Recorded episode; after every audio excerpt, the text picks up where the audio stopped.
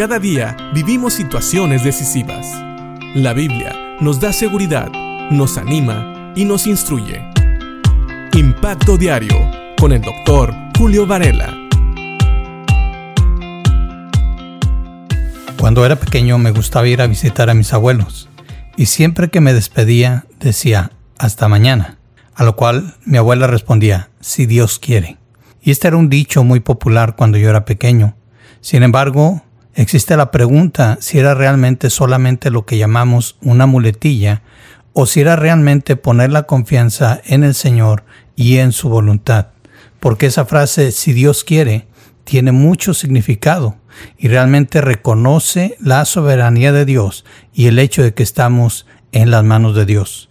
Por eso Santiago en el capítulo 4 y versículo 13 dice, presten atención, ustedes que dicen, hoy o mañana iremos a tal o cual ciudad y nos quedaremos un año, haremos negocios allí y ganaremos dinero. Aquí Santiago está hablando de personas que obviamente no tenían a Dios en la mira. Ellos hablaban del futuro como si el futuro fuera algo seguro. Inclusive, si ponemos atención, dice hoy o mañana iremos a tal o cual ciudad, lo cual implica que ellos piensan que son dueños de su vida, que son dueños de su tiempo, que ellos pueden ir a donde quiera que ellos quieran ir. Sin embargo, ¿será realmente así? Y no solamente eso. Seguimos leyendo el versículo y nos damos cuenta que ellos pensaban que podían vivir todo un año sin que nada pasara. Dice, iremos a tal o cual ciudad y nos quedaremos un año ahí. Fíjense bien, un año.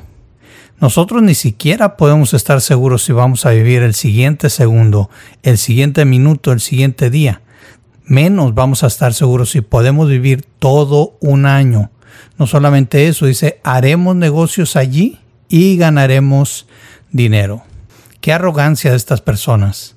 Es una arrogancia que ellos muestran al pensar que ellos pueden hacer todo lo que su mente les deja imaginarse, que ellos pueden ir a donde ellos quieran y hacer lo que ellos quieran, no solamente eso, sino aún sacar provecho de lo que están haciendo. Ahora, entonces viene la pregunta, ¿es malo planear?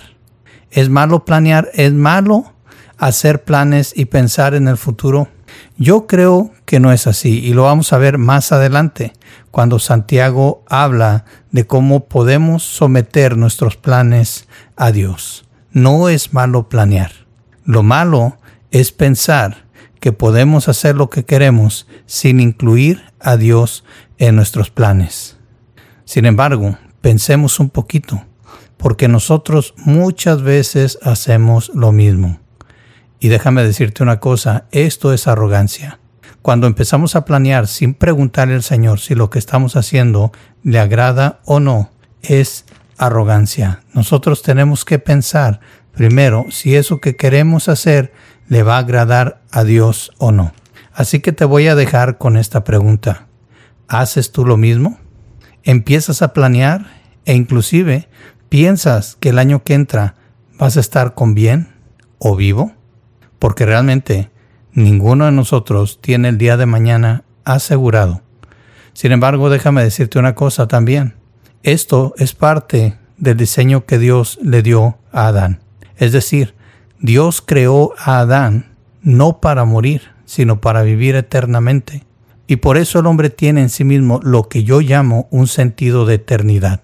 Es decir, el hombre no piensa que va a morir. El hombre no ve la muerte como algo natural, sino como algo que le asusta, algo no natural. Y hasta cierto punto tiene razón, porque el hombre, Adán y Eva, no fueron creados para morir. La muerte entró al ser humano por el pecado. Así que piensa en esto.